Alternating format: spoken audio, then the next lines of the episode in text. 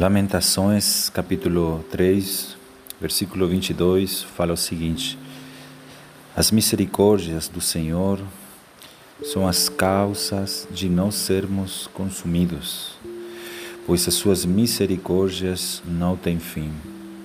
Nova são a cada manhã, grande é a sua fidelidade, a minha porção é o Senhor, diz a minha alma portanto esperarei nele. Bom é o Senhor para os que esperam nele, para a alma que o busca. Bom é ter esperança e aguardar em silêncio a salvação do Senhor. Irmãos queridos, eu quero agradecer a Deus por essa palavra de amor e de misericórdia.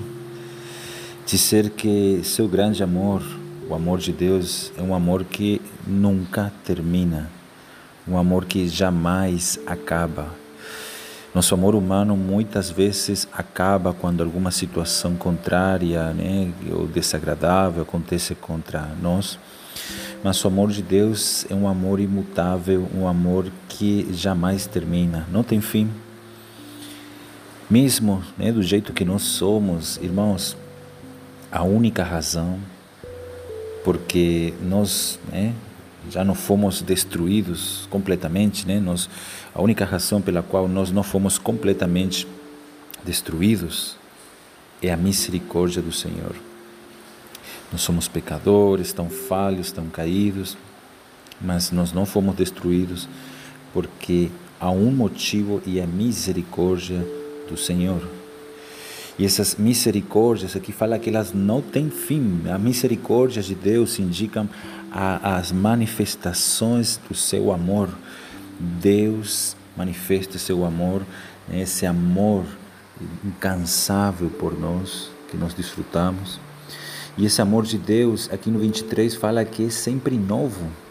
Né? Um amor que não fica velho, não fica aquela coisa monótona, né? cansativa, repetitiva. É um amor que é novo. A cada manhã Deus renova o seu amor por nós. A cada dia que se passa, né? é o amor cuidadoso de Deus ele é renovado.